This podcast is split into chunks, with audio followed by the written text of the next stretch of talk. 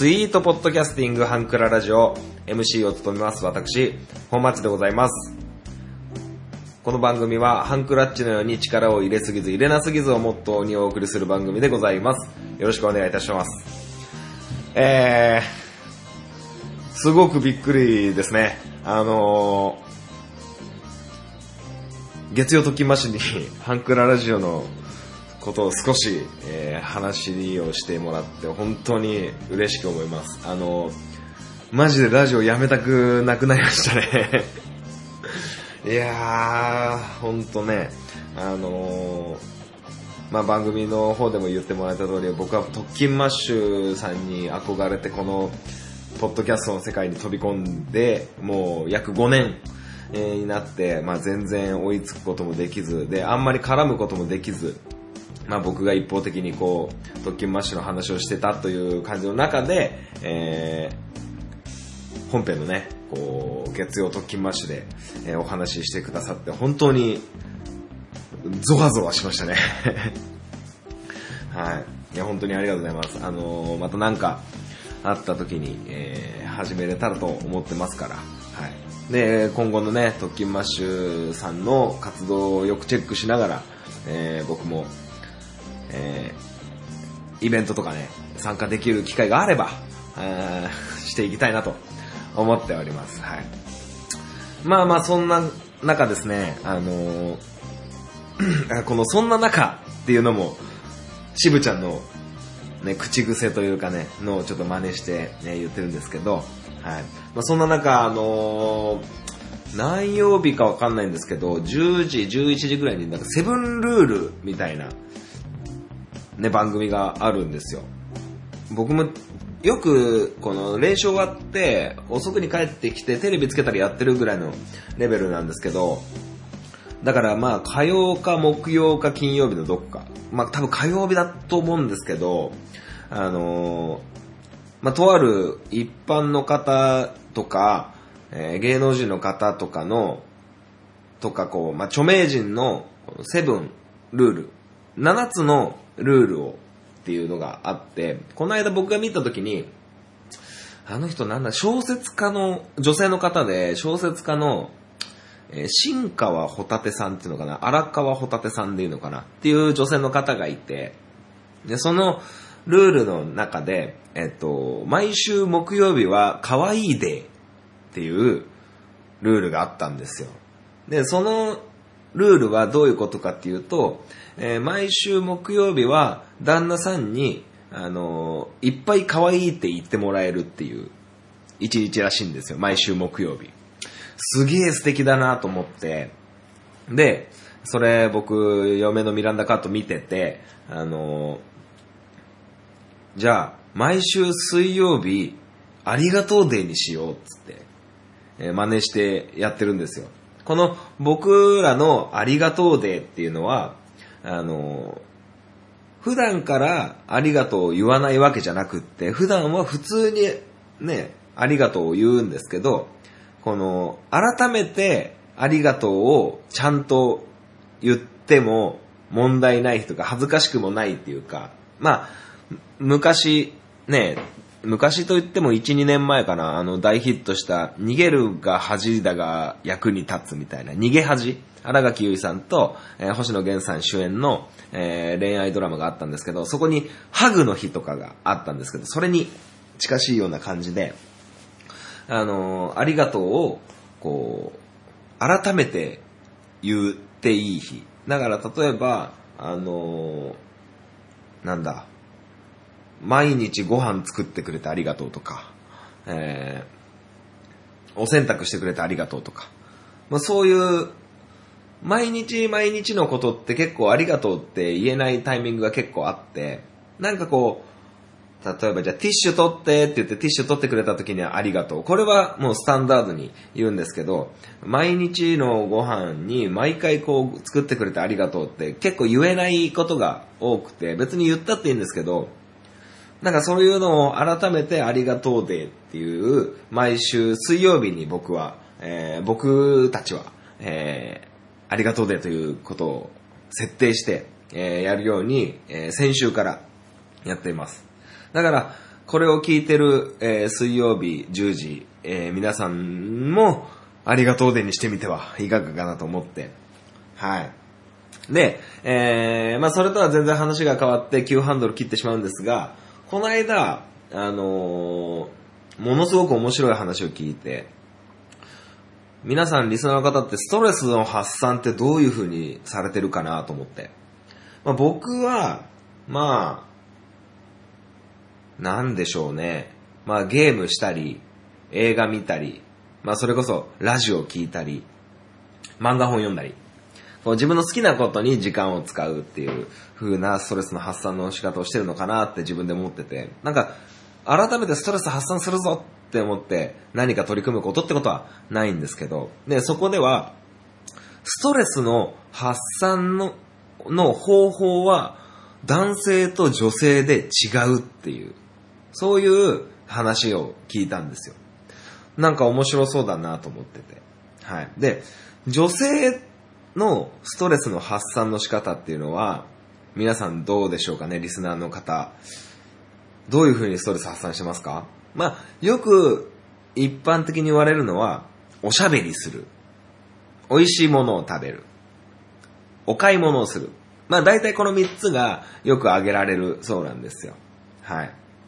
よくありませんか？あの、女子会行ってきますとか。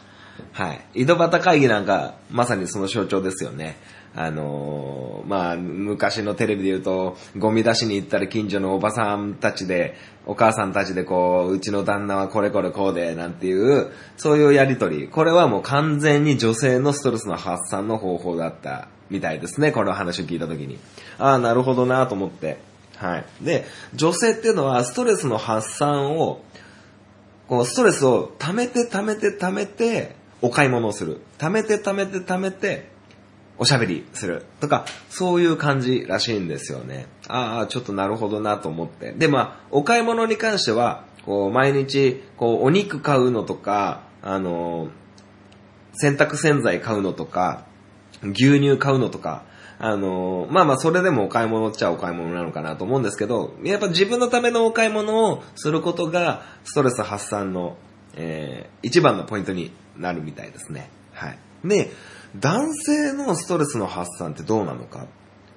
結構、あのー僕当たってんなと思って、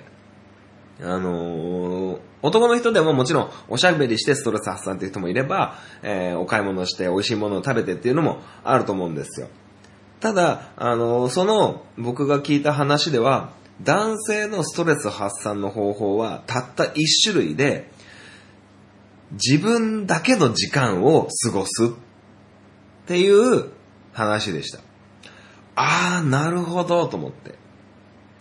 その奥さんとか彼女とか、まあ、家族、兄弟、そういろんな人たちの周りの中から少し出て、自分一人だけの時間を過ごすっていうのが、すごくストレス発散になるっていうふうに話されてました。だから、僕が漫画本読んだり、映画見たり、えーテレビゲームするっていうのは、あのーまあ、僕お家でそういうことしてても、奥さん、ミランダカーは全然介入してこない状況なんですよね。はい。だから、あ、なるほどな。で、僕がストレス溜まってないのはどういうことかって言ったら、やっぱり、普段サッカーね、やってますからね。毎週、火、木、金、土、日と、えーやってますから、やっぱそこで僕はストレス発散だいぶできてんだなって思って、あ、なるほど。ストレス発散の方法は男性と女性で違うっていうのがすごく、えー腑に落ちた、えー話でございました。あのーまあそこで僕が思ったのは、男性と女性でストレスの溜め方も違うっていうことに気づいて、あのー女性がね、こうストレスを溜めて溜めて発散。でも男性は毎日少しずつ発散するっていうような感じが、あの男性と女性で大きく違う差だったなと思って。はい。じゃあそれをどうしようかなって思った時に、その話を聞いてどうしようかなって思った時に、まあ僕は全然ね、あれ、しそういうのしないんですけど、女子会行ってくるねとか、お友達とランチ行ってくるねっていうお嫁、ミランダカーに、ああ、行ってきなさい行ってきなさい、どうぞどうぞ行ってきなさいと、えーいう風にしてるんですよ。だから、あの、全然問題ないかなと思うんですけど、そこを、こう、男性が、まあ、パートナーが、あのーそういうストレス発散、お買い物、まあ、今で言うとお買い物、おしゃべり、えー、何でしたっけ、僕、美味しいものを食べだったっけ。え？お買い物、おしゃべり、美味しいものを食べるですね。ね、あのを、こう、パートナーがこう制限してしまうと、どんどんどんどん溜まってきて、その溜まってったストレスの矛先はどうなるかっていうと、えー人に当たってしまう風になってしまうそうです。だからこれは女性だけじゃなくてね、男性だってそうだし、だ僕もサッカーさせてもらえない、ゲームもできない、えー映画も漫画もアニメも何にもできないってなったら、それはストレス溜まりそうだなって思って、だから、あの、ストレスをね、こう、相手のストレスの溜め方、えー相手のストレスの発散の仕方、これを理解しておくことで、すごく、えースマートにスムーズに、えー日常生活を送れるんじゃないかという、えーお話を聞いたので、今、僕がね、えーハンクララジオを通して、皆さん、リスナーの方に、えーお伝えしたので、こういうのを考えながら日常を過ごしてみてはいかがかなと思います。はい。それでは、えーそれをね、あの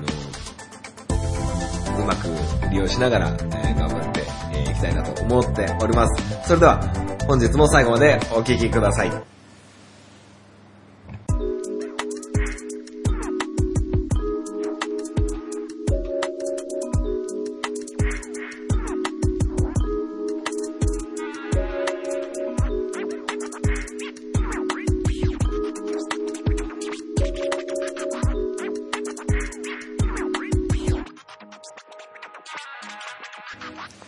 スリーソングス。このコーナーは、えー、トンボ制作委員長がこのように生み出した画期的なコーナーでございます。えー、MC の僕、えー、本マッチが、えー、アーティストを一組選んで、その楽曲から3曲選んで紹介するというコーナーでございます。はい。えー、メールが届いております。えー、本町さんこんばんは、トンボです。えー、前々回の放送をびっくりしながら聞きました。えー、とても残念です。が、まずは約5年間お疲れ様でした。ありがとうございます。自分は最初はサッカーが好きでお便りを送っていました。えー聞き始めてすぐの頃に心に残るゴールはと聞いたお便り覚えてますか？これね、めちゃくちゃ覚えてますよ。めちゃくちゃ覚えてる。えーお便りの中に東日本大震災の復興チャリティーマッチの、えーキングカズのゴールを挙げてたんですが、本町さんがめちゃくちゃ共感してくれて嬉しかったのを覚えています。いや、あれはね、あのゴールは、そりゃそうなりますって。いや、本当に。はい。いや、本当にね、あのーサッカーのメールが来ると結構、テンション高鳴り違うんですよ。はい。なのでね、あのよく覚えてますよ。えーそして今では3ソングスのコーナーでとてもお世話になりました。とても楽しかったです。いや、まだ終わっていませんね。あと4回あります。もし自分のお便りで番組が少しでも彩れるのなら、最後までコーナー参加したいと思います。いや、本当にありがとうございます。いや、トンボさんのおかげで、だいぶこのファンクララジオの寿命伸びてたと思いますよ。本当ね。非常にありがたいです。はい。それでは、えーその前回の3ソングス卒業ソング編聞きました。えー今回はエピソードも少し書きましたので、少し、えー少々長文になりますが読んでいただけたら嬉しいです。まずは1曲目、えーワニマのシグナルです。えー卒業ソングというと、はてとなるかもしれませんが、これから羽ばたいていく18歳の人たちに向けてのメッセージソングなので、ギリギリセーフかと思ってあげました。自分は NHK の18歳という番組が大好きで、これもその番組内で披露された楽曲なんです。えーとにかくただただ素晴らしいパフォーマンスです。特にバスケのシーンがあって、本人の頑張りと友情、会場の声援とその一体感はいつ見ても込み上げてくるものがあります。YouTube で NHK 公式でアップされているのでよかったら見てください。2曲目は超個人的選曲ですが、ジュディマリーの小さな頃からです。えー中学校の卒業の際に地元のテレビ局が卒業式の映像作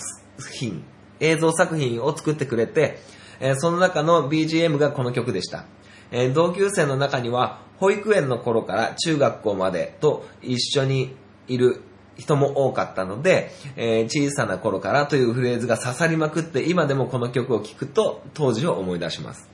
え3曲目は、えーキロロのベストフレンドです。えー、本町さんも先週、未来へは上げていたので、おーと思いました。なぜこの曲を上げたかというと、今立派な看護師として働いている友達がいるんですが、その友達の看護学校の卒業式にサプライズでキロロが登場して、その曲と未来へを歌ったそうです。想像してみてください。厳しい勉強や実習を乗り越えて、これからの期待や不安もありながら迎えた卒業式。いきなりキロロが登場して、ベストフレンドと未来へを歌ってくれる場面。絶対感動しますよね。2曲とも歌詞もめちゃくちゃいいですよね。そんな思い出があって今回選ばさせていただきました。長文乱文失礼しました。ではまたお便りします。トンボ。ということで。いや、ほんと長い文章ありがとうございます。ほんとね、長文でも乱文でも全然問題ありません。はい。えー、1曲目から振り返っていこうかと思うんですけど、あの、ワニマのシグナル、僕も好きですよ。まあ、なんか卒業ソングっていうイメージで聞いてなかったんで、ちょっとそういう目線で聞いてみようかなと思います。はい。で、えっ、と、ジュディマリの小さな頃から、これね、この、なんつうの、いや、やっぱ一番いいのが、あの、今でもこの曲を聴くと当時を思い出します。やっぱ曲ってそういうことあるじゃないですか。全然関係ないんですけど、僕、あの、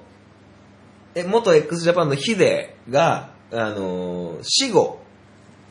死後に、えー見つかったデモテープかなんかで、えー生み出されたハリーゴーラウンドっていう歌があるんですよ。あの、まあそういう歌があるんですけど、その歌を聴くと、なんでかわかんないですけど、あの、ワンピース、ね、集英社が出してる小田栄一郎先生のワンピースという漫画の五巻を思い出すんですよ。ちょうどね、ウソップと仲間になるぐらいの頃なんですけど、多分当時に、発売されたと当時に、僕5巻と、ワンピース5巻とハリーゴーラウンドのシングル買ったんじゃねえかなっていう記憶なんですけど、なんかね、そういうのがあるんじゃないですか。ね、耳っていうのはすごくこう、あの、思い出とリンクする、あのことが多いなと思って、特に音楽なんかはね、あの、印象深くなると思うんですよね。はい。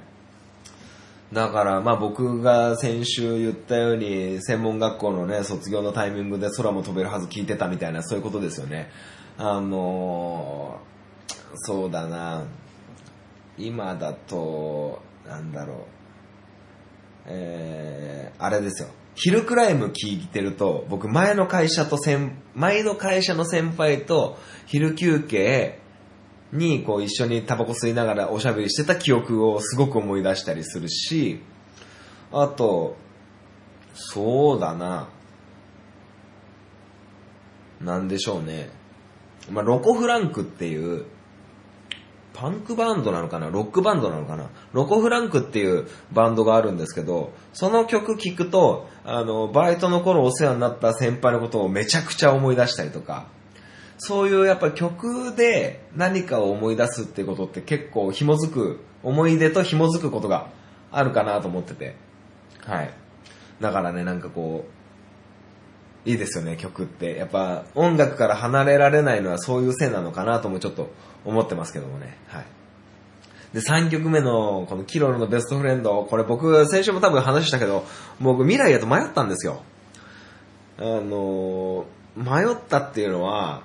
僕ベストフレンドっていう曲を聞いたのが、ちゃんと聞いたのが大人になってからだったんですよね。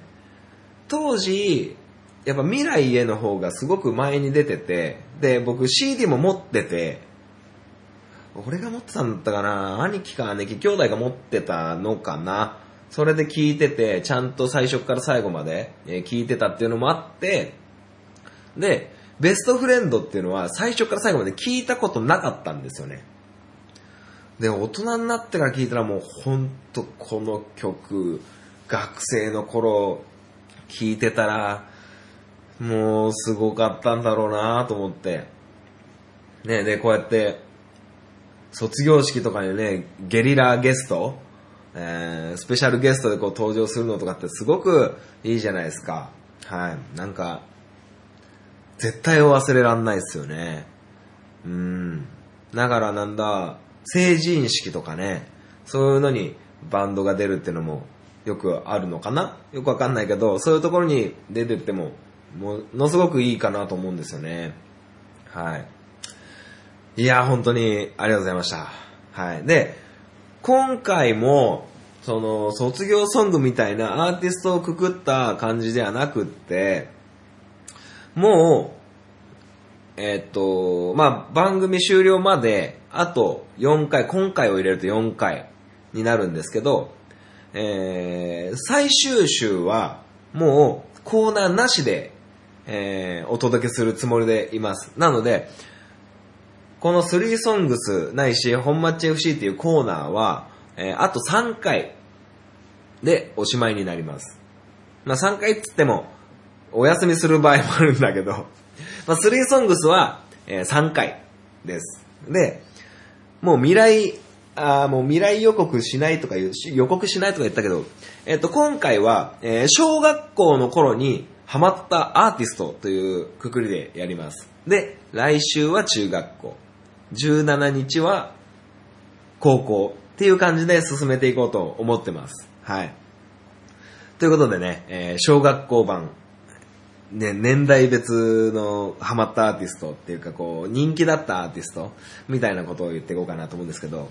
えーまず小学校の頃、まあ音楽聴き始めるのってまあ1年生2年生とかって僕あんまりなくって、まあ小学校4年とか5年ぐらいから、えー本格的に、えー本格的にというか CD を買ったり、えー貸し借りしたり、歌番組をよく見るような、えー時期になりました。その頃出てたのがですね、えー MOON CHILD、 ESCAPE。これいいですよ。これはね、当時思い出すんですよね。あの、僕のサッカーやってた同級生の友達が CD を持ってて、あの、一緒にね、歌いながら下校してたとかね、そういうのがありますよ。はい。今、ムーンチャイルドってもうやってないのかな？わかんないけど。はい。で、もう一つ。もう一つは、これね、僕同年代の方だったらかなり共感してもらえるんじゃないかなと思うんですけど、えーポケットビスケッツです。ね、ポケットビスケッツ。あのー、うっちゃんなんちゃんの売りなりっていうテレビ番組から、あの、生まれた、えー、千秋さんと、うっちゃんなんちゃんの内村さんと、キャインの有働鈴木さん、この3人組の、え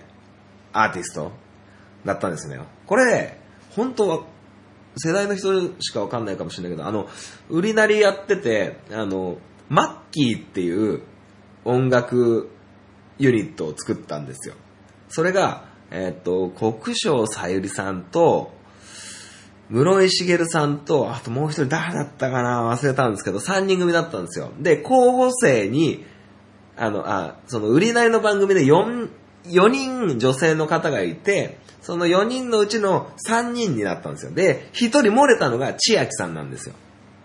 で、マッキーっていう室井茂さんをセンターにして、えー CD を出したんですよね。で、それがもう鳴かず飛ばず、もう箸も棒にも引っかかんない感じで、それに対抗して千秋を、えー周りが囲って、あのー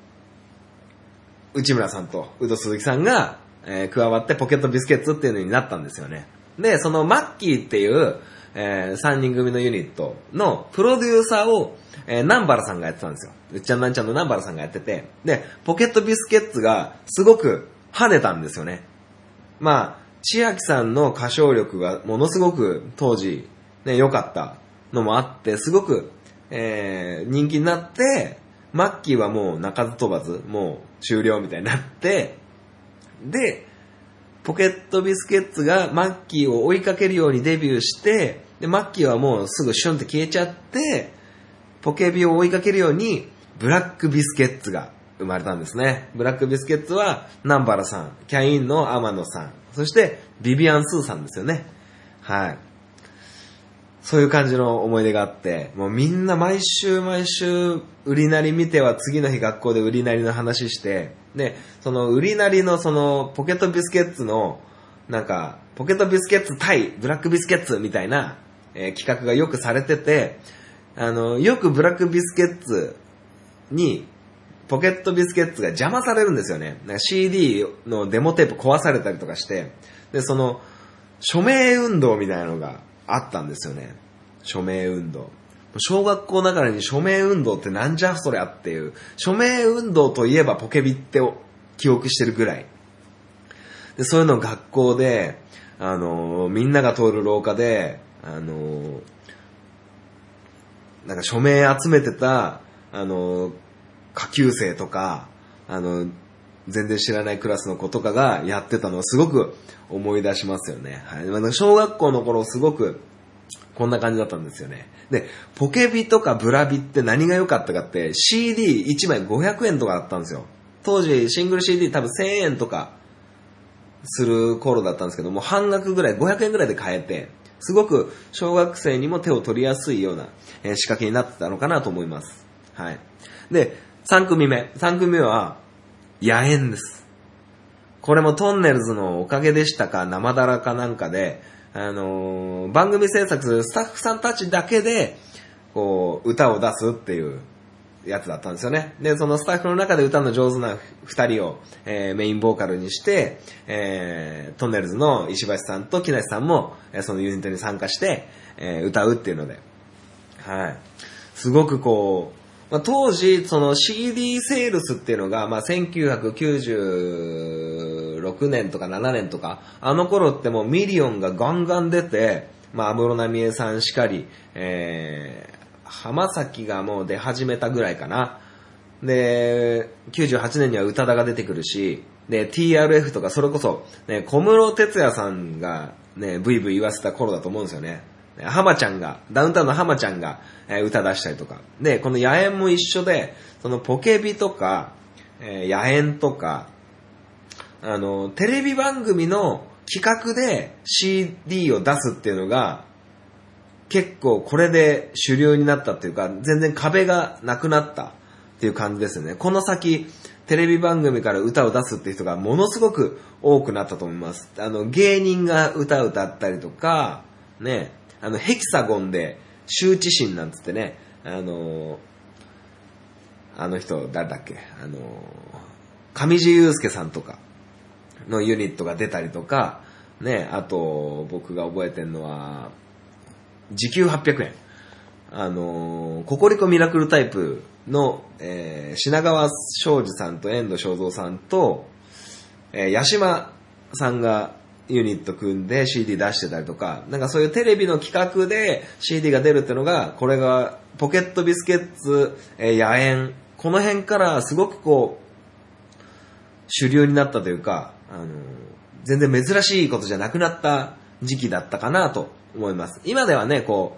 う、なんかこう、CD を買うっていうよりダウンロードとかね、サブスクみたいな状況になってますから、そういうのもなかなか難しいのかななんて思ってますけど、はい。なんかこう時代の草分け的なところが僕の小学校の頃すごく多かったなと思って、はい。今回紹介させていただきました。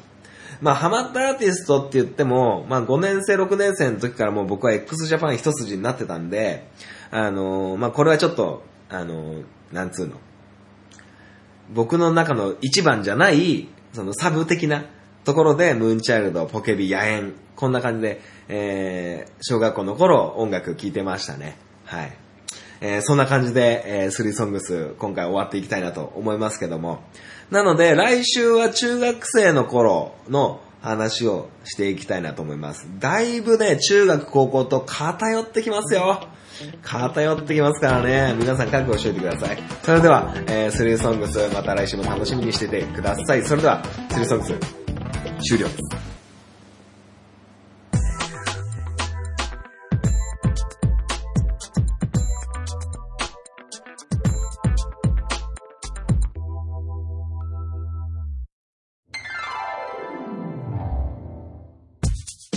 ンクララジオでは皆様からのご意見、ご感想をお待ちしております。メールアドレスは、ハンクラ .h2u.gmail.com です。スペルは、hankura.h2u です。h2u の2は数字の2です。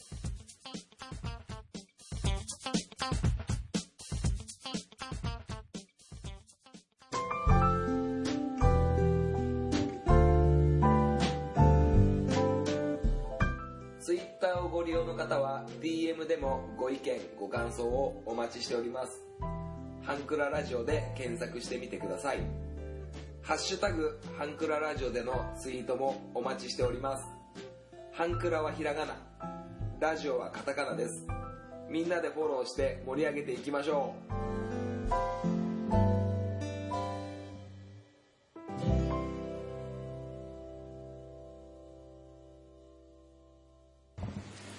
エンディングでございます。最後までお聞きいただきありがとうございました。この番組では皆様からのメールをお待ちしております。えー、本町 FC ね、えー、ちょっと今、チームの中でもバタバタしてて、ちょっと、サッカーの話はちょっとあんまりいいのが、ご紹介できそうなのがなかったんで、えー、お休みさせていただきます。まあ、番組終わるまでにもう一回ぐらいできたらいいかななんつって思ってますけども、はい。で、あのー、皆様、こう、今もうマスクのない生活じゃない、ん何言ってんの俺？マスクをつけることが普通の生活になってますよね。ニューノーマルなんて言われてますけど、皆さんマスクどうされてますかね？僕は、あのー、アンダーアーマーというスポーツブランドのちょっと高いやつ、3000円ぐらいするやつを、え、つけてたんですけど、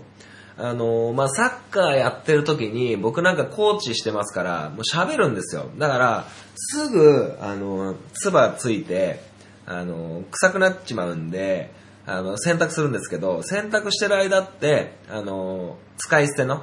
白いやつを使ってたんですよ。はい。でも、その、まあ今でこそマスクがすぐ手に入る感じになってますけど、あの、なんだ、もったいないなと思って、ちゃんと洗濯して使えるやつをしようと思ってたんですよ。で、あの、今はアディダスのね、やつを3枚ぐらい買って、それをアンダーアーマーのとアディダスのやつで使い回してるんですけど、あの、出先でないやってなると困るから、車の中に、あの、そういう使い捨てのやつを、えー、コンビニで買ったんですよ。で、今まではアイリス大山のやつを使ったんですけど、ななんか、たまたまセブンイレブンで、あのセブンイレブンブランドのマスクを買って使ったことがあって、あの、マスクしてると、どうしても耳が痛くなってしまうんですよね、僕。まあ僕だけじゃないと思うんですけど、セブンのマスクね、めちゃくちゃいいっすよ。セブンのマスクほんとすごい。安いし。で、そのセブンのマスクをつけてお買い物して、僕アディダスのマスクを買ったんですよ。で、アディダスもなんか似たような感じの耳のこのゴムの部分、紐の部分がすっごく柔らかくて、めちゃくちゃいいなと思って、えアディダスのやつ買ったんですけど、セブンイレブンのマスクほんとすごい。一日中つけてても全然平気。あのね、す、やっぱ、セブンアイ・ホールディングス、すごいっすね。やっぱね。はい。ほんとすごいっすよ。はい。だから、あのー、山中さんのケア足、ね、特勤マッシュつながりになりますけど、ケア足、渋ちゃんが紹介してた、大昔ですよ。もう1年も2年も何年も前に紹介してて、僕もやっとこさ、ケア足買って、もう今ちょうど履いてるんですけど、え、ケア足もいいけど、セブンもすごいよ。もうセブンもすごいよ、マジで。だから、山中さんマスクなんか作ったら売れんじゃね？とか思って、ちょっと高いやつね。えそんなこと思いましたけどもね。はい。あのー、ケア足のね、えー、本店というか、本社が僕のすぐ近所にありますから、あの、車で10分20分で行けちゃうんで、ちょうどね、せんあのー、店舗がありますからそこ行って、あのー、ミランダカーがね、こう、冷え性で、で、すごく、足がガサガサしてるっていう風にいつも悩んでたんで、あの、ホワイトデーのお返しにね、あの、ケア足のウルオスっていう、あの、カサカサを直すようなやつがあるんですよ。それをね、買ってあげたら今もうすごく喜んでもう毎日毎日つけてますけどもね。はい。そうだね、もう皆さん本当、男性のリスナーの方はホワイトデーのお返し考えなきゃいけませんね。まあ僕はもう返したんでもう大丈夫なんですけども。はい。まあということで、えー、残り今回を除くと3月10日17、24で、えー、番組終了となりますので、えーそれまで全力で走り抜けていきたいと思いますので、えー後押しするかのように皆様からのメールをお待ちしております。それでは、今週はこの辺でお開きにしたいと思います。またお会いいたしましょう。さようなら。バイバイ。